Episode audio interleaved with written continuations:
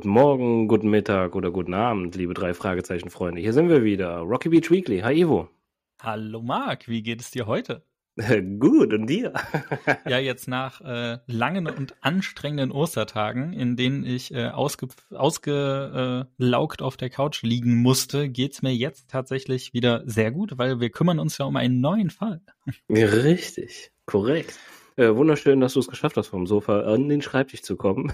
Ja, Starten ja. wir auch direkt durch mit unserem äh, Ablauf wieder unseres Podcastes. Und zwar kommt erst natürlich wieder der Bob-Modus, den wir alle so lieben, allgemeine Infos zur Folge, dann die Story-Zusammenfassung, dann der Plan der Schurken. Auf der vierten Position haben wir die Auffälligkeiten, Fehler und Plotholes, dann unser persönlicher Bezug und Lieblingsstelle und auf dem letzten Platz und unserem Ende dieses Podcasts kommt das Fazit. Dem dann Aktivieren wir direkt genau. den Bob-Modus, genau. Wollen wir beide schon das Gleiche sagen. Genau, äh, Bob-Modus aktiviert. Wir fangen an mit dem Namen der Folge. Das ist auf Deutsch und die singende Schlange. Auf Englisch The Mystery of the Singing Serpent. Also eigentlich genau das Gleiche. Geschrieben von Mary Virginia Carey. Das heißt, äh, wir können uns wieder auf jede Menge Fantasie einstimmen. Äh, ich würde jetzt an der Stelle nicht nochmal alle Fälle durchgehen, die wir schon von ihr hatten, weil es sind einige und es kommen auch noch einige. Die Übersetzung kommt dann von Leonore Puschert, das Cover von Aiga Rasch und wir sehen auf einem roten Hintergrund eine gewundene Schlange mit aufgerissenem Maul und man kann wirklich richtig die einzelnen Schuppen erkennen. Und wenn man, ähm, ja, also es ist nicht, es geht aus dem Cover nicht so ganz hervor, soll das jetzt eine lebendige Schlange darstellen oder soll das wirklich eine Skulptur oder ein Kunstwerk darstellen? Ist beides möglich. Ähm, dann kommen wir zu den Erscheinungsjahren. Das Originalbuch ist in den USA 1972 rausgekommen, die deutsche Übersetzung dann 1975 und unser Hörspiel 1981. Und das Hörspiel hat eine Länge von 42 Sekunden, äh, Minuten, andersrum. Erst die Minuten, dann die Sekunden von 46 Minuten und 21 Sekunden, so rum. Und ist damit tatsächlich für die Klassikerfolgen eine relativ lange Folge. Die allermeisten, die wir jetzt gerade auch zuletzt hatten, waren deutlich kürzer. Und äh, an bekannten Figuren, die wir kennen und lieben und die uns immer wieder begegnen, haben wir die drei Fragezeichen oder auch namentlich Justus Jonas, Peter Shaw und Bob Andrews. Und außerdem haben wir noch Tante Mathilda und Morton. Und dann kommt jetzt noch eine Figur hinzu, die uns in Zukunft auch noch ein paar Mal begegnen wird, aber das verraten wir erst später, wer das ist. Und dann müssen wir natürlich mal wieder über Zahlen reden. Ich weiß, euch hängt's zum Hals raus, mir selber auch. Das original amerikanische Buch hat die Nummer 17, die deutsche Übersetzung hat die Nummer 15 und hier unsere Hörspielfolge ist die Folge Nummer 25. Und damit haben wir es aber auch schon wieder geschafft für diese Folge. Bob-Modus deaktiviert und Marc darf uns direkt mal in die Handlung mit reinnehmen. Ich freue mich. Vielen Dank. Sehr ähm, gern. Ja, wir starten. Die drei Jungs haben sich äh, zum Baden verabredet und als äh, Justus, Peter und Bob kommen sieht, fährt er ihnen mit dem Fahrrad entgegen, äh, übersieht aber leider Gottes dort die Ellie Jamison, ich hoffe, ich spreche es richtig aus, auf ihrem Schimmel, also auf ihrem Pferd. Ähm, sie ist da halt am Vorbeireiten. Justus übersieht sie, sie, beziehungsweise das Pferd erschreckt sich natürlich. Ellie fällt dabei darunter und sie blutet am Knie. Respekt dafür, sie muss sich perfekt abgerollt haben, weil wenn man von einem Pferd fällt, ist es meistens nicht nur ein blutendes Knie, viel mehr, aber sie hat nur Gott sei Dank ein blutendes Knie. Und die drei Jungs bringen sie aber auch direkt nach Hause und sie wohnt momentan mit ihrer Tante Patricia Osborne zusammen. Ich musste auch immer an äh, Kelly Osborne denken. Heißt, heißt er Kelly? Nee, wie heißt er? Doch, ne? Der Kelly äh, ist Ozzy. die Tochter. Ozzy Osborne? Ozzy Osborne, genau. Kelly ja. ist die mhm. Tochter, genau. Ähm, ja, auf jeden Fall, diese ruft halt direkt ihre Hausangestellten, um ihr halt äh, ja Verbandszeug zu bringen, damit sie halt die Blutung stoppen kann. Ähm, das ist aber leider Gottes gerade nicht vorhanden und sie muss dann auf ihre goldene Dose zurückgreifen. Was auch immer das ist, das ist ein bisschen äh, mythisch beziehungsweise ein bisschen äh, äh, ja, seltsam angehaucht, die Dame. Und laut Tante Patricia wäre Ellie das nicht passiert, wenn sie ihren purpuren Schal getragen hätte, da Purpur alle Böses oder alles Böse fernhält. Das ist schon so der erste Moment, wo man denkt, okay, die hat einen anderen Lebenswandel durchgemacht, die Frau, aber gut. Und äh, währenddessen kommt auch Mr. Asmodi halt noch dazu, zu dieser Verarztungsstation, sage ich jetzt mal. Und äh, Patricia Osborne hat äh, ihn eingeladen in dieses Haus, hat quasi dort als Untermieter zu leben, nenne ich es jetzt mal. Ähm, in dem Moment ist es aber auch so, dass die drei Jungs sich dann verabschieden. Ellie ist gut versorgt bei ihrer Tante und äh, sie machen sich halt wieder auf dem Heimweg. Und es beginnt auch der nächste Tag und die arbeiten natürlich wieder die drei Jungs mit Onkel Titus zusammen auf dem Schrottplatz beziehungsweise Gebrauchtwagencenter. Ähm, Justus hat aber dabei schon in Erfahrung gebracht, dass das äh, Hausmädchen von Patricia Osborne gekündigt hat, beziehungsweise es ist ja auch gar nicht Patricia Osborne, aber da kommen wir gleich nochmal zu. Und äh, da kommt auch gerade Ellie vorbei und würde gerne die Hilfe der drei Fragezeichen in Anspruch nehmen. Sie will nämlich, dass dieser Mr. Asmoody aus dem Haus verschwindet, da er ähm, ja seit kurzem oder seit er da ist halt seltsame singende Laute vernimmt, die Ellie. Und das kann nur mit ihm zusammenhängen, seit er da ist. Und jeden Abend zünden auch Tante Patricia und Asmodi in der Bibliothek Kerzen an und äh, man hört dann auch dieses Singen. Und aufgrund dessen, diesen seltsamen Vorkommnisse, ist es auch so, dass alle Hausangestellten schon gekündigt haben. Und Ellie muss auch immer leise sein und das nervt sie natürlich und deswegen ist es so, dass äh, Asmodi da weg muss. Und äh, ja, Tante Patricia will natürlich nichts gegen äh, Mr. Asmodi hören. Sie hat ihn auch schließlich eingeladen, dort äh, als Untermieter zu Hause. Und ähm, stattdessen kümmert sie sich halt weiter um ihre Hollywood-Sammlung. Das muss man noch dazu sagen. Sie sammelt nämlich alles, was sie von alten Hollywood-Stars erwischen kann. Und äh, heute Abend sagt noch Ellie, wird halt irgendwie wieder eine, eine, eine Party, nenne ich es jetzt mal. Es ist eigentlich keine Party, aber in dem Haus stattfinden. Und äh, Tante Patricia hat äh, verschiedene Bekannte eingeladen zu dieser seltsamen Zusammenkunft. Und die drei, drei Detektive sollen halt vorbeikommen und äh, da werden sie mit Sicherheit auch dieses seltsame, komische Singen halt hören. Und natürlich gesagt, getan, die Jungs haben einen neuen Fall und am Abend äh, machen die Jungs sich auf das äh, zum Haus von Ellies Eltern. Die sind nämlich momentan halt in Europa unterwegs und deswegen wohnt da so lange Tante Patricia Osborne äh, bei, bei äh, Ellie oder passt halt auf Ellie auf. Und das ist auch schon so die erste Nummer, wo ich denke, okay, Respekt, Tante, also du passt auf deine äh, äh, äh, Nichte da auf und lädst einfach mal einen Untermieter ein, der bei dir da wohnen darf. Also Respekt, dass du so überhaupt so eine Nummer ziehst, aber gut, sie hat's durchgezogen. Und als die drei Jungen halt am Haus eintreffen, ähm, ist die Gesellschaft auch schon versammelt da und die Jungs belauschen auch die, die Damen und Herren, die da rumsitzen oder halt die Party feiern. Und da ist unter anderem Mr. Knoxworth, der einen Lebensmittelladen hat in, oder ein Geschäft hat in Rocky Beach und äh, selbst die ha Haarstylistin äh, Madeleine Enderwein, ne? Enderwein heißt sie, glaube ich, ähm, von Tante Patricia ist auch da anwesend. Und das Modi erklärt gerade, dass äh, Dr. Scheitern seinen Geister schickt und die goldene Schlange über viele Meilen zu ihnen sprechen wird. Und äh, die Anwesenden müssen da aus einem Kelch halt trinken. Und Patricia Osborne äußert den Wunsch, dass jemand namens Margaret Compton, glaube ich, heißt die gute, abberufen wird, damit sie die Kugel nicht erlangt. Okay, was für eine Kugel, fragt man sich natürlich. Hier wird auch noch gleich erklärt. Und ähm, daraufhin will halt dann Asmodi äh, Belial, ist das richtig ausgesprochen, Ivo? Du wirst das gleich nochmal eingehen, was ja, was dieser Name zu bedeuten hat, aber sage ich das richtig? Ja, also eigentlich wird er Belial ausgesprochen, aber auch hier im Verlauf der Folge wird es mehrfach äh, unterschiedlich ausgesprochen. Aber eigentlich ja. korrekt ist Belial. Belial, okay. Auf jeden Fall will Asmodi äh, Belial beschwören und man hört einen, ich finde, ultra schrecklichen Singsang, der da auftaucht und der auch immer lauter und unangenehmer wird. Also für mich ist es so, der ist fies. Das ist, erinnere mich an die Folge mit dem, mit dem schreienden Wecker. Äh, genauso nervig. Und äh, ja, das ist. Auf keinen Fall was zum Einschlafen. nee, null. Und das ist ja das Problem, dass ich hier immer gerne halt zum Einschlafen höre, die Stories, aber das ging bei der äh, Geschichte tatsächlich nicht. Aber Justus ist sich äh, sehr, sehr sicher, dass die Laute halt von Asmodi kommen müssen. Und in dem Moment hört Ellie Geräusche aus dem Pferdestall und jemand muss bei ihrem Schimmel halt sein. Dieser Schimmel ist halt dieses typische Viren und aufgeschreckt sein. Vielleicht kennt das der ein oder andere unter euch, wie Pferde da so reagieren. Und die drei Jungen und sie rennen halt auch direkt hin.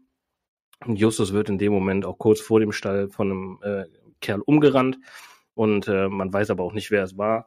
Und diese, ja, Party, ich muss es Party einfach nicht, ich habe keinen anderen Namen dafür, aber dieses Treffen ist halt auch schon wieder vorüber. Und Ellie lädt die drei Jungen für äh, morgen früh wieder ein. Und äh, am nächsten Morgen treffen sie sich auch auf dieser Pferdekoppel halt an dem Anwesen. Und Justus vermutet, dass Asmodi irgendwie mit diesem Singsang zu tun hat und da die Geräusche halt erst aufgetreten sind, nachdem er halt auch im Haus ist. Und ähm, auch er, Justus ist es hier, der weiß, was für eine Kugel es sich nämlich dreht. Es wird nämlich eine Versteigerung von einem Hollywood-Star geben. Und Tante Patricia, langsam, will nicht, dass äh, Mrs. Compton diese Kristallkugel halt bekommt. Also sie ist halt äh, da scharf drauf und hat sich darauf gewünscht, dass Mrs. Compton diese nicht ersteigern kann. Und Ellie hat auch noch gehört, dass es äh, eine ja, Vollversammlung dieses Kreises geben wird, ähm, am selben Abend noch. Und Just beauftragt sie im Haus zu suchen, ob es irgendwo ein Apparat gibt, also ein Lautsprecher oder sowas, äh, womit Asmodi die Geräusche halt erzeugen kann. Und ähm, dann warten sie halt, bis diese Vollversammlung, so wird es, glaube ich, erwähnt, zumindest in der Story, äh, stattfindet. Und am Abend kommt Morton, der unser liebster Chauffeur, halt vorbei. Aber nicht in seinem berühmt-berüchtigten Rolls-Royce. Morton ist ein cleverer Junge. Er kommt mit seinem Privatwagen. Es wird leider nicht erklärt, was für ein Privatwagen ist. Es würde mich mal interessieren, was äh, Morton privat fährt, wenn er schon eigentlich den ganzen Tag beruflichen Rolls-Royce fährt. Was mag er wohl einen Privatwagen haben? Aber er ist clever. Es geht halt um eine Verfolgung. Und der Rolls-Royce wäre natürlich da deutlich zu auffällig. Von daher sein Privatauto. Ähm, die drei Jungs und Morton verfolgen halt Tante Patricia und das Moody zu einer Villa. Und hier wird nicht erklärt, von wem die Villa ist, korrekt? Äh, Gott, ich bin jetzt gerade bei der Szene ein bisschen durcheinander. Ähm, das ist die Stelle bei diesem Canyon mit der Vollversammlung. Genau. Nee, dann wird tatsächlich nur gesagt, wo es ist, aber nicht, wem das gehört. Okay, gut. Ähm, ja, es sind halt bereits diese gleichen Autos wie am Vorabend halt da und sie zählen halt elf Autos. In einem Auto waren aber zwei Personen, also sind es jetzt zwölf Anwesende, die da drin sein müssen in diesem Haus. Ähm, sie gehen halt zum Tor. Das Tor ist natürlich abgesperrt, logischerweise. Peter ist halt makakendreist und versucht einfach mal an der Klingel und wird aber da schnell abgewiesen, denn sie brauchen ein Codewort, damit dieses Tor überhaupt aufgeht, beziehungsweise sie überhaupt Einlass bekommen. Das wissen sie aber nicht, dieses Codewort und die drei Jungs klettern halt auf die Mauer. Ähm, in dem Moment, wo sie aber auch da oben, oder Peter ist es, der als erstes oben steht, geht ein Alarm los und während Justus und Bob halt zur Straße von, von, von dieser Mauer halt äh, runterspringen oder halt auf dem Weg dahin sind, fällt Peter in das Anwesen hinein und wird direkt von Wachen aufgehalten. Und da denke ich mir, hm, komisch, es sind doch nur zwölf Leute drin.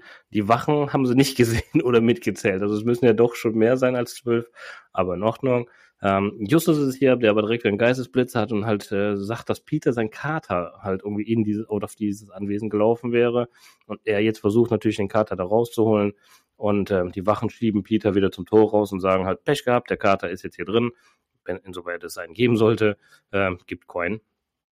Und ähm, ja, Justus bläst halt auch direkt zum Rückzug an und sagt, okay, das war's, hier können wir nichts mehr holen, die haben uns jetzt äh, erwischt. Ähm, wir rufen aber mal Ellie an und ähm, fragen halt nach, ob sie halt diese Vorrichtung gefunden hat. Und Ellie hat leider Gottes keinen Apparat gefunden. Oder was heißt leider Gottes, aber sie hat keinen gefunden. Und Justus vermutet, dass das Modi etwas ähm, bei sich hat, um diese Töne halt zu erzeugen oder halt äh, er einen Komplizen hat. Das kann natürlich auch der Fall sein tatsächlich. Und äh, Ellie erzählt noch, dass sie einen wildfremden Mann als Hausangestellten einfach mal eingestellt hat. Und da denke ich mir auch, okay, liebe Söhne, wenn ich irgendwann mal Geld haben sollte und Hausangestellte äh, mir leisten könnte, äh, stellt nicht irgendwelche wildfremden Menschen ein, bitte. Aber gut, Ellie macht das, sie zieht's durch. Und äh, am nächsten Morgen kommen die drei Jungs nochmal zum Haus von Ellie, beziehungsweise Ellies Eltern natürlich, aber Ellie wohnt ja auch da drin. Ellie wartet halt draußen, während der Hausmann, Mr. Bentley, so heißt er, den, den sie eingestellt hat, drinnen für Ordnung schafft. Und sie sind sich sicher, dass das nicht der Mann aus dem Stall ist, der weggerannt ist.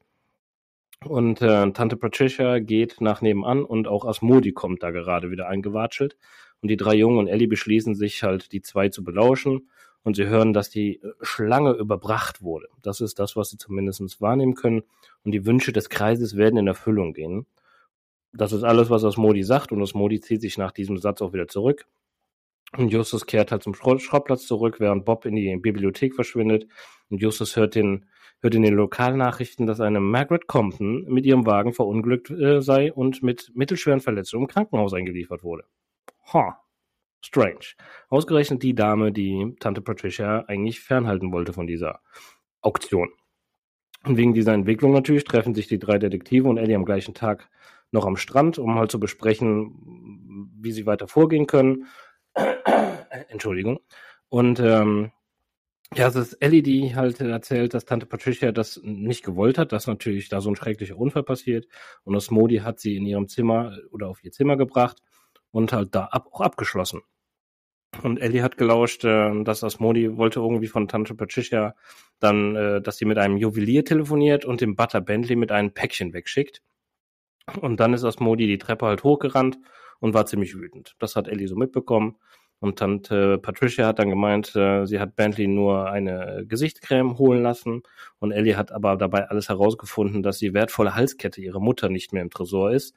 Und Bob hat in der Bibliothek auch herausgefunden, dass äh, Biljal der Teufel ist. Und äh, Scheitern heißt Satan. Scheit, Scheitan, ne, heißt das, ja. Äh, heißt Satan und das Modi ist übersetzt ein Dämon. Also hier sind wir halt so wieder äh, typisch MV Carey, sehr mütig alles und ähm, Justus spricht noch die Vermutung aus, dass Tante Patricia da in etwas Übles hineingeraten sei. Ach, also wenn Bob sowas schon rausbekommt, was irgendwas mit Teufel und sowas zu tun hat, Justus, grandios. äh, ja, sie ist da immer so Übles reingeraten tatsächlich. Und Justus fährt aber am nächsten Morgen ins Krankenhaus, um äh, Mrs. Compton halt zu besuchen und erfährt von ihr, dass Asmodi gestern einen Cobra-Armreif abgegeben hat und diesen Armreif hatte sie bei dem Unfall am Arm. Also, eh, auch schon wieder ein sehr seltsames Vorkommnis. Und es hatte sich ein Rad von dem Wagen gelöst. Und äh, Ellie hat aber derweil herausgefunden, wo der Hausmann Bentley seinen letzten Wohnsitz hatte. Und dorthin machen sich die drei Detektive auf dem Weg, um den Mr. Bentley einfach mal ein bisschen zu durchleuchten. Und sie sehen halt äh, durch ein Fenster durch und der geheimnisvolle Hausmann äh, liest viel und schreibt wohl auch sehr gerne. Und Bob entdeckt auf dem Tisch Bücher über Hexereien, Magie und Voodoo. Das ist ja schon, ja, passt ja alles wieder wie Faust aufs Auge für die Jungs. Und einige Bücher sind äh, von dem Prof Professor Barrister. Und Justus öffnet ein Fenster und sie betreten auch natürlich das Haus. Das ist ja bei den drei Jungs üblich so, dass sie gerne mal irgendwo einsteigen, um ihre detektivische Arbeiten zu erledigen. Und äh, Peter ist es hier, der entdeckt ein Buch über den äh, Zwölferkreis. Und das scheint der Kreis von Tante Patricia zu sein. Und Bentley hat Aufzeichnungen über alle Personen von dem Kreis angefertigt und äh, Peter entdeckt auch noch ein äh, Tonband tatsächlich mit einer Aufzeichnung einer Versammlung dieses Kreises mit der Stimme von Asmodi drauf. In dem Moment kommt aber auch leider Gottes Bentley und die Jungen fliehen und sie kehren halt ganz schnell zur Zentrale auch zurück. Und es ist wieder so, dass das Telefon in der Zentrale klingelt und Ellie ist am Apparat. Und sie konnten ähm, Bentley halt nicht aufhalten und das Singen ist auch nicht, äh, oder hat immer noch nicht aufgehört. Oder beziehungsweise das Singen ist auch nicht äh, noch einmal zu hören gewesen, so ist es. Ähm, es äh, ist halt verschwunden. Und Bentley kehrt äh, nicht mehr ins Haus zurück. Und dafür kommt auch die Halskette vom Juwelier aber wieder zurück. Und Tante Patricia übergibt, übergibt äh, sie Justus. Und der lässt sich durch Morton von einem anderen Juwelier überprüfen. Und es ist eine Fälschung. Also es ist also tatsächlich nur Modeschmuck, es ist nichts Wertvolles, was da äh, Tante Patricia versucht hat zu verkaufen. Und Ellie will von äh, Tante Patricia zur Rede oder will Tante Patricia zur Rede stellen. Und äh, vielleicht hat sie die echte Kette ja im Juweliergeschäft hinterlegt. Und am Abend ist es auch wieder so, dass eine Vollversammlung dieses Zwölferkreises stattfindet. Ähm, die drei Detektive und Ellie machen sich auch wieder auf den Weg zur alten Villa, in der die Volksversammlung stattfinden wird. Und dieses Mal hören sie das Lösungswort oder dieses Codewort, um überhaupt reinzukommen. Und sie können das Grundstück auch tatsächlich betreten. Ähm, sie rennen natürlich dann ganz schnell zum Haus, äh, und, um sich halt Zutritt zu verschaffen. Und diese, ja, wie kann man das denn nennen? Ist das eine Sekte? Kultgemeinschaft? Wie nennt man es? Ich nenne es mal Kultgemeinschaft. Sekte hat für mich immer so was Negatives. Ich nenne es Kultgemeinschaft, das klingt äh, äh, ein bisschen angenehmer. Ist halt auch bereits wieder da komplett versammelt und das sind diese zwölf Personen und dieses Mal ist es äh, Dr. Scheitern da und äh, hört, wie man halt komischen Singen sagen, während diese Mitglieder halt Kräuter in ein Feuer werfen. Also das ist immer alles ein bisschen hier. Das ist ja nicht so meins, ne? so eine Story irgendwie, naja, gut. Ähm, dann löst sich die Gemeinschaft auch direkt schon wieder auf und die drei Fragezeichen belauschen halt das Modi und Dr. Scheitern und sie sagen, dass sie in Rocky Beach gut abkassiert hätten und es an der Zeit wäre, weiterzuziehen. Doch vorher möchte halt das Modi noch die wertvolle Halskette von Patricia Osborne als Bezahlung haben. Und für äh, Knoxworth Konkurrenten muss auch noch etwas geplant werden. Die drei Detektive und Ellie verlassen schnell das Grundstück wieder, bevor sie halt da doch noch erwischt werden. Und am nächsten Morgen treffen sich die drei Jungen und Ellie wieder in der Zentrale. Ähm, Asmodi will die Haltkette halt von Patricia Osborne, doch Ellie hat die Kette halt im Pferdestall tatsächlich versteckt. Die Ellie ist schon ein Füchschen, muss man hier sagen. Und Justus will den äh, Konkurrenten von Knoxworth halt ausfindig machen und warnen. Indem die drei Detektive zu Knoxworths Lebensmittelgeschäft fahren, finden sie noch heraus, äh, wer der Konkurrenz von Knoxworth ist. Es gibt eine Feinkostladen namens Hendrix. Und die drei Jungen reden mit Mr. Hendrix, das ist der Inhaber, und tatsächlich hat er eine Schlange erhalten. Und es stand einfach auf der Theke, diese Schlange. Also es ist doch eher eine Skulptur, wie du anfangs ja gesagt hast. Man weiß nicht, ob das irgendwas skulpturartig ist oder Schmuck oder irgendwie doch was echtes sein soll. Es ist immer wieder Schmuck. Wir haben den Armreif, wir haben jetzt hier eine, eine, eine äh, ja, eine Cobra-artige, oder zumindest eine Schlange auf der Theke stehen. Und äh, da kommt ein, ja, ein Landstreicher vorbei und bittet um eine Tasse Kaffee und ein Brötchen und Mr. Hendricks gibt ihm ein paar Dollar, damit er sich halt etwas kaufen kann. Dieser Landstreicher stolpert und verliert halt sein Radio und äh, es ist tatsächlich eine Bombe und Mr. Hendricks wirft sie weit weg. Er stellt äh, den Landstreicher und die gerufene Polizei nimmt ihn halt auch direkt fest und äh, auch aus Modi und der Wächter der Villa, äh, in der die Sitzung halt stattfand, werden ebenfalls verhaftet.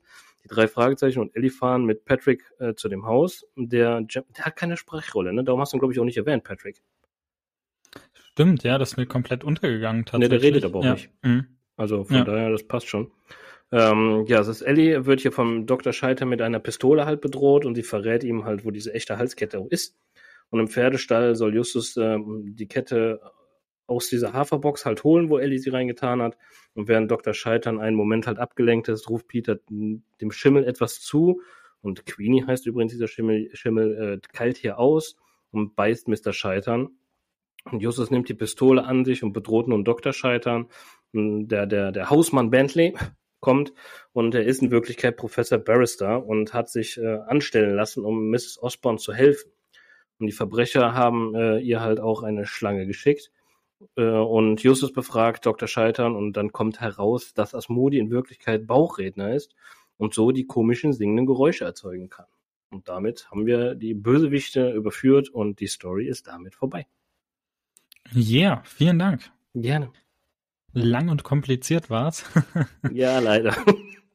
Genau, aber mache ich direkt mit dem Evil Master Plan weiter. Ne? Was war der Plan des Schurken hier in dieser Folge? Wir haben direkt zwei Schurken, die hier als Gespann zusammenarbeiten. Äh, wir wissen auch nicht, wie die wirklich heißen. Die bleiben die ganze Zeit unter dem Namen Asmodi und Dr. Scheitern bekannt und äh, sie gründen einen Kult und täuschen dann übernatürliche Aktivitäten vor, um die Kultmitglieder dann im Endeffekt auszunehmen. Und äh, damit die Kultmitglieder halt auch selber was davon haben, äh, lassen sie sich von denen äh, quasi Opfer nennen und dann kümmern sie sich um die Beseitigung dieser Opfer. Und äh, ja, für diese Inszenierung äh, ist es Asmodis Job halt, die diese singende Schlange zu imitieren. Ne? Als Bauchredner äh, kann er das anscheinend. ähm, ich glaube, ich könnte diese Geräusche nicht mal mit offenem Mund hervorbringen. No way. was ganz Besonderes. Und äh, ja, Dok äh, Dr. Scheitan projiziert eine Schlange mit Hilfe eines Projektors äh, in den Rauch und äh, dadurch äh, scheint das Ganze wirklich extrem mystisch zu sein. Es scheint wirklich was Übernatürliches zu sein.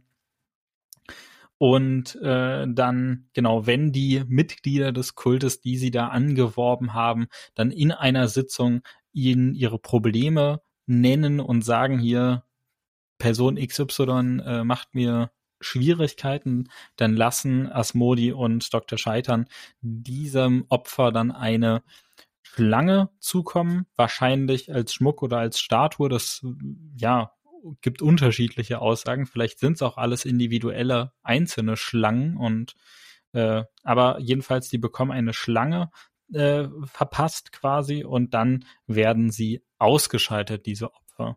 Und da äh, schrecken Asmodi und Dr. Scheiter noch nicht mal vor verursachten Autounfällen beziehungsweise Autosabotage und Bomben zurück. Also die, die haben da, da würde ich tatsächlich so weit gehen und sagen, das ist nicht nur ein bisschen kriminelle Energie, sondern das ist wirklich böswillig, was sie da machen.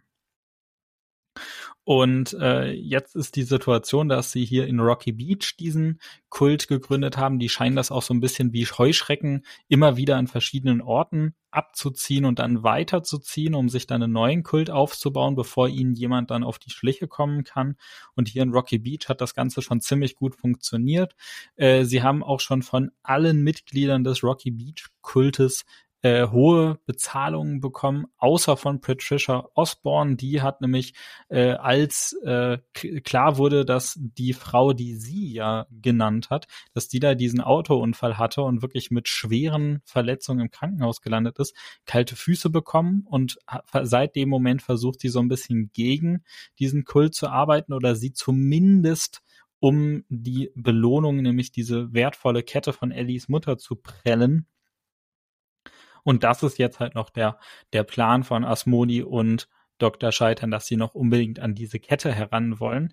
Nach dem Bombenanschlag wird jedoch äh, Asmodi ziemlich schnell geschnappt und trotzdem möchte Dr. Scheitern immer noch an diese Kette kommen und dafür kommt er zum Haus der Jamisons, äh, bedroht Ellie mit einer Pistole, doch dann kommt diese Schlussszene, in der er dann von dem Pferd von Queenie äh, gebissen wird und dadurch wird er dann auch aufgehalten und kann verhaftet werden.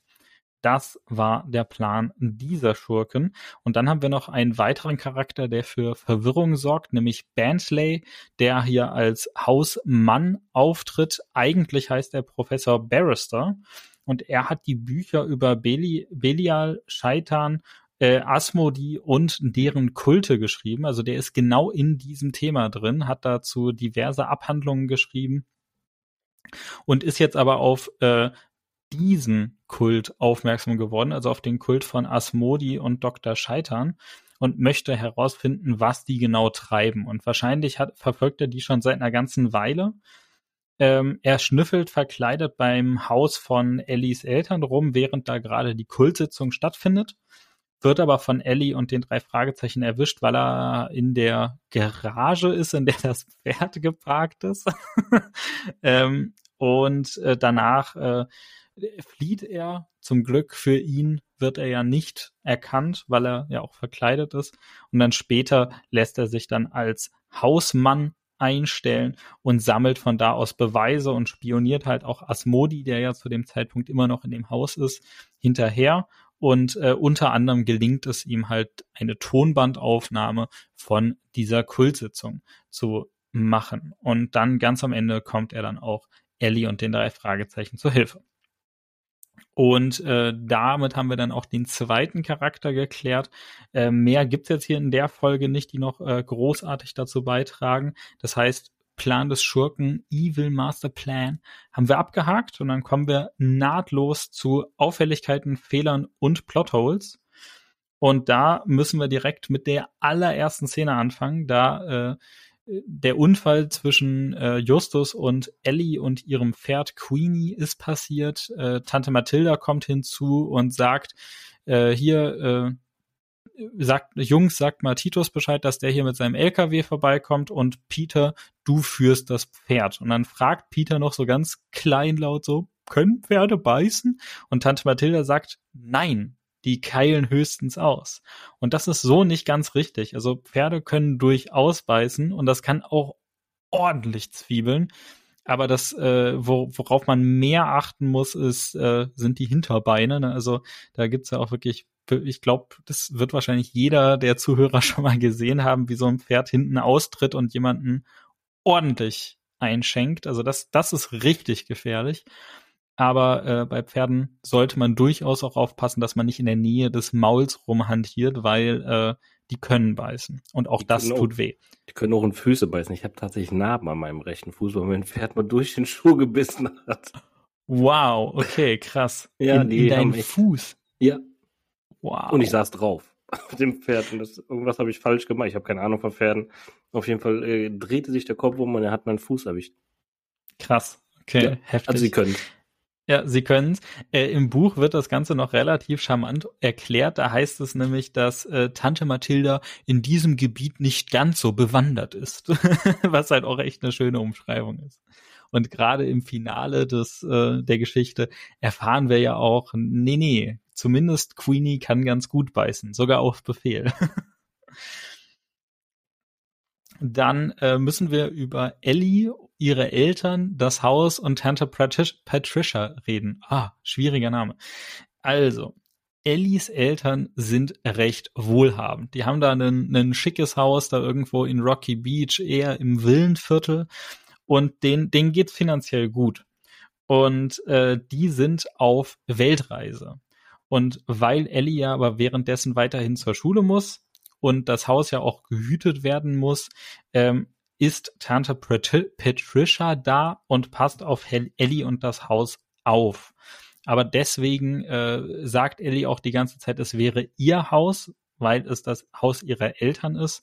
Aber Tante Patricia ist quasi da ja, um so ein bisschen äh, Babysitter zu spielen für eine Zeit lang.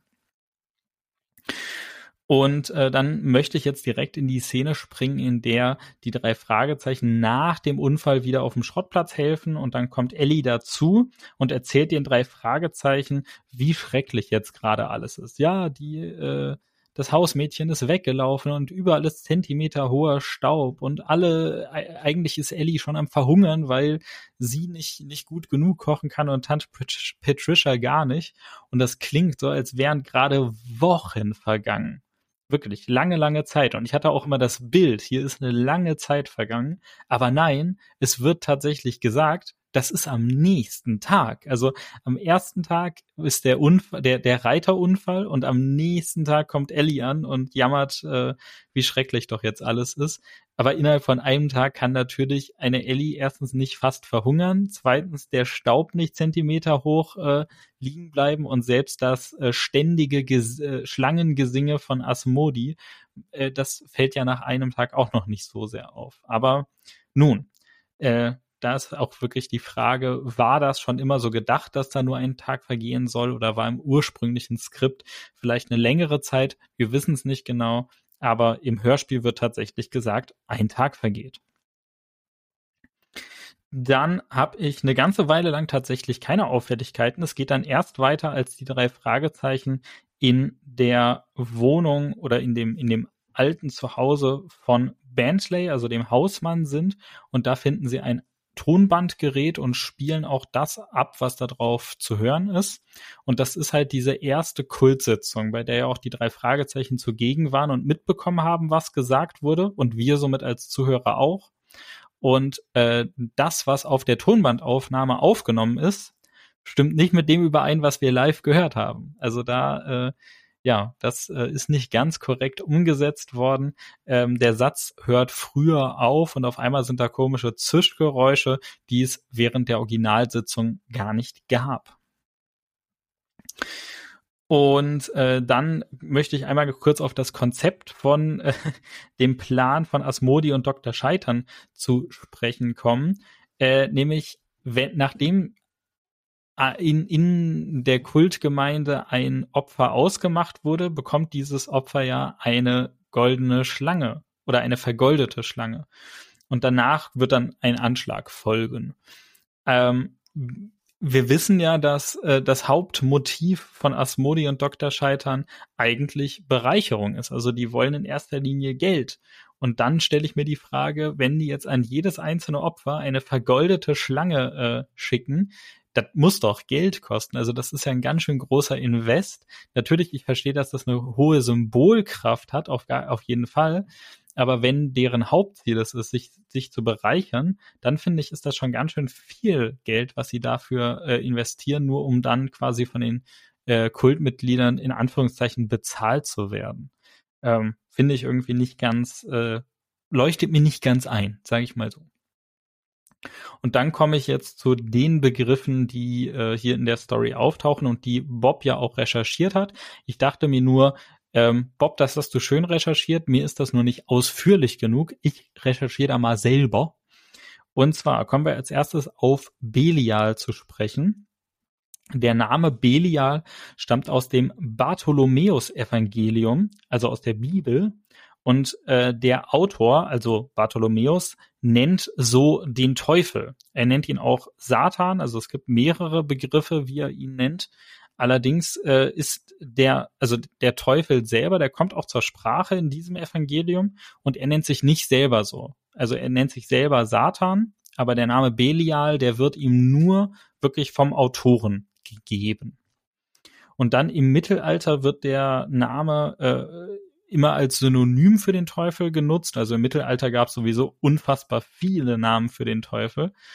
Und äh, dann auch in moderneren Werken, in äh, Büchern, in Popkultur, in Videospielen, in Filmen und so weiter taucht Belial immer wieder auf. Ein ganz bekanntes Beispiel ist zum Beispiel äh, der Exorzist. Da ist dann der in Anführungszeichen Dämon, der da, da das arme Mädchen besessen hat. Das soll auch Belial sein, also eigentlich der Teufel.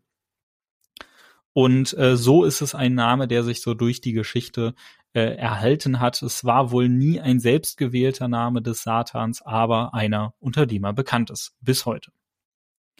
Dann kommen wir auf Scheitern zu sprechen. Also in unserem Fall gibt's ja hier Dr. Scheitern, der sich nach ihm benennt. Ähm, aber Scheitern kommt ursprünglich aus dem Islam. Und dort soll es ein bösartiger, unsichtbarer Geist sein, der Menschen zur Sünde verführt. Und ähm, dieser Geist soll wohl, also der ist zwar unsichtbar, wird aber immer als sehr hässlich dargestellt und es heißt, er wäre aus Feuer geformt. Und äh, das soll wohl nach Interpretation auch einfach nur eine Variante des Teufels sein. Nur halt etwas anders beschrieben. Und dann haben wir noch den Begriff Asmodi oder den Namen Asmodi. Der, der kommt aus der äh, hebräischen Mythologie, heißt eigentlich auch Asmodeus. Im Englischen wird er jedoch Asmode, also mit Doppel-E äh, genannt. Das wird dann ja im Englischen auch wie ein I ausgesprochen. Das heißt hier der deutsche Name Asmodi wurde einfach vom Englischen übernommen, obwohl es eigentlich eine deutsche Übersetzung gibt. Das wäre dann halt Asmodeus. Das gibt es auch in ganz vielen verschiedenen Schreibweisen. Und äh, genau, das ist ein Dämon aus der hebräischen Mythologie, der Zorn, Wollust und Habgier verkörpert und der gehört zu einer ganzen Klasse an Dämonen oder dämonartigen Wesen, die alle gemeinsam das Böse repräsentieren. Genau, also so jetzt nochmal, also Bob hat das zwar alles in Kurzform gesagt, aber hier nochmal ein kleines bisschen genauer. Dann kommen wir zur Kette von Ellies Mutter. Das ist ja dann das Objekt der Begierde in dieser Folge. Und da sagt Ellie, äh, dass die Kette Kaiserin äh, Eu Eugenie gehört habe. Und die gab es wirklich, diese Kaiserin. Das war nämlich die äh, Frau äh, von Napoleon dem Dritten und damit auch äh, die Kaiserin von Frankreich, eine Zeit lang sogar die Monarchin von Frankreich. Und es gibt äh, relativ bekannte Gemälde von ihr, auf denen sie so eine ganz besonders stark verzierte Kette mit wirklich sehr großen und anscheinend auch wertvollen Juwelen um den Hals trägt. Und ähm, ich bin mir ziemlich sicher, dass das tatsächlich hier die Anspielung sein soll. Also es soll wohl tatsächlich um diese Kette von diesen Gemälden, von dieser historisch tatsächlich geliebten Kaiserin sein. Und dann gibt's noch einen letzten Punkt, den ich hier auf meiner Liste habe, nämlich Ellie, Ellie Jamison. Äh, die kommt wieder. Das ist die ominöse Person, die ich am Anfang schon angeteased habe. Ellie spielt bei den drei Fragezeichen ähm, zumindest noch ein paar Mal eine Rolle. Also ich würde jetzt nicht so weit gehen, dass es jetzt ein häufiger Charakter ist, aber sie wird uns wieder begegnen. Es dauert auch gar nicht so lange, bis wir sie schon wieder in einer unserer Folgen hier besprechen. Und das war dann auch schon die Liste mit Auffälligkeiten, Fehlern und Plotholes für diese Folge. Vielen Dank dafür. War ja doch ein wenig äh, Informationen dabei, möchte ich sagen. Also gerade das mit den ganzen Osmodi und so was, das war mir nicht bekannt. Habe ich wieder was gelernt. Perfekt. Ja, kommen wir zum persönlichen Bezug und Favorite Part. Und ich muss da sagen, dass das für mich eine sehr, sehr verwirrende Folge ist. Also es sind so viele Charakter. Äh, Person X ist eigentlich doch Person Y und also pff, ne, ich tue mir da wirklich schwer. Es ist äh, definitiv nicht einer meiner Favorite-Folgen. Ähm, es ist auch für mich nicht so typisch Carrie, weil Carrie bringt mich eigentlich als Autorin nicht so sehr durcheinander mit ihren Stories. Ja, da ist viel Fantasie drin, auf jeden Fall, was ich auch cool finde. Aber das ist mir ein bisschen zu viel. Und ich bin anscheinend geräuschempfindlich, sowas angeht. Ich habe auch bei dem, der schreiende Wecker musste ich schon äh, darüber mich auslassen. Und es ist auch hier dieses Singen dieser Schlange, das macht mich fertig.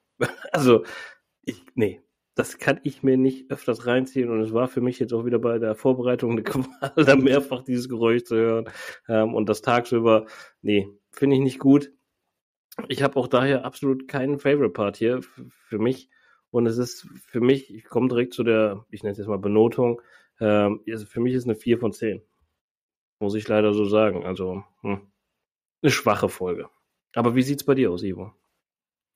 Ja, grundsätzlich kann ich mich tatsächlich auch deiner, äh, deinen Argumenten anschließen. Also es ist schon sehr viel durcheinander. Wir haben hier wirklich viele Figuren, deren Beweggründe auch einfach die ganze Zeit nicht klar bleiben. Ähm, ich finde, der Fall, dem es gelingt ihm trotzdem eine, eine gewisse Spannung aufzubauen. Und äh, ich muss sagen, ich finde, Ellie ist ein verdammt cooler Charakter. Also Ellie ist äh, hier ein, ein Mädchen aus Rocky Beach, die lässt sich von niemandem etwas sagen, gibt Justus auch richtig Widerworte und das haben wir eher selten ähm, sie hat ein gutes Gespür für Situationen und irgendwie wann hier wo Gefahr ausgeht und wem man trauen kann und wem nicht. Und sie macht sich aber auch, obwohl sie so tough ist, besonders viel Sorgen um ihre Tante, die ja dann unter diesem Kult wirklich zu leiden hat und sie möchte, äh, dass ihre Tante da so heil wie möglich rauskommt. Das finde ich alles hier für, für diesen Charakter, den finde ich, der ist richtig toll geschrieben, aber auch richtig toll äh, umgesetzt worden von der Schauspielerin, die, die sie hier gesprochen hat. Ähm, kann ich schon mal direkt vorne weggreifen. Das ist nämlich Katrin Fröhlich, die Schwester von Andreas Fröhlich. Die wurde hierfür besetzt. Und Ellie reißt es für mich so ein bisschen raus. Also ich äh, würde, also ich habe auch keinen richtigen Favorite-Part, aber ich finde Ellie ist einfach sau cool. Und dementsprechend machen mir alle Stellen mit Ellie echt Spaß. Ähm, ich muss dir aber schon auch echt zustimmen. Also äh, ist, der Fall ist wieder hier typisch MV Carrie mit ganz viel Fantasie, aber äh, es, es ist super schwer der Handlung zu folgen. Das kriegt MV Carrie normal, also Mary Virginia Carey als Autorin normalerweise besser hin, dass man äh, besser versteht, wer welches Motiv hat, was gerade auch passiert, wohin sich die Handlung hinentwickelt und das äh, finde ich ist in der Folge einfach nicht ganz so gut gelungen. Ähm, deswegen muss ich sagen, ähm, ich sehe es nicht ganz so negativ wie du. Ich muss auch ehrlich sagen, also ich mag die, die, die, dieses Geräusch der singenden Schlange auch gar nicht, aber es, äh, es zerstört mir nichts. ich, kann da, ich kann mir gut denken, so, okay, in dem Moment macht es keinen Spaß, aber danach ist auch vorbei. Und deswegen komme ich dann am Ende zu einer Benotung von fünf von zehn möglichen Punkten. Das heißt, für mich ist es schon durchaus eine ganz nette Folge, die kann auch echt Spaß machen, aber wir reden hier noch nicht von einer Empfehlung und auf gar keinen Fall von einer Lieblingsfolge. Das wäre mein Part dazu. Dann thank you. Ähm, ja, kommen wir schon quasi wieder zum Schluss unserer heutigen Folge, unserem Fazit. Ähm, macht euch selbst ein Bild natürlich von dem Original-Hörspiel bitte. Ähm, gebt uns da auch gerne wieder Feedback auf Instagram, wie ihr das alles empfunden habt. Ähm, ja, es gibt eine Hörbuchlesung tatsächlich von Katrin Fröhlich. Also, wie äh, Ivo eben schon sagte, die Schwester von Andreas Fröhlich. Äh, sie selber ist Schauspielerin und Synchronsprecherin und unter anderem äh, Elastigirl von Die Unglaublichen tatsächlich. Und äh, ja, sie ist es halt, die hier auch Ellie spricht in dieser Folge. Ja, von daher könnt ihr euch auch gerne mal die Hörbuchlesung reinziehen. Macht auf jeden Fall Spaß von ihr, das vorgelesen zu bekommen. Äh, wie immer gilt natürlich für alle, die uns jetzt erst erstmal hören, wir haben Instagram-Account, da bitte folgen, uns Feedback schreiben zu unserem Podcast, zu der äh, Originalhörspiel, wie auch immer. Ihr könnt uns alles schreiben, wie sagt man, slidet in unsere DMs. Ähm, ja, und natürlich Podcast wie immer weiterempfehlen und äh, auf Spotify bewerten. Und damit gebe ich wieder zu den berühmt-berüchtigten Schlussworten von unserem Ivo. Ja, vielen Dank, vielen Dank.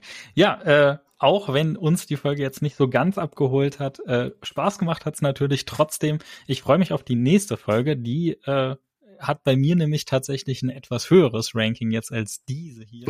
äh, dementsprechend, äh, ja, freut euch auf nächste Woche und ich freue mich auf eure äh, Antworten. Vielleicht seht ihr es ja auch ganz anders bei dieser Folge. Vielleicht findet ihr sie ja genial. Lasst es uns wissen. Und äh, bis dahin bleibt mir nichts anderes zu sagen als das war das Schluss zum Wort für diese Woche und wir hören uns beim nächsten Mal. Ciao. Ciao.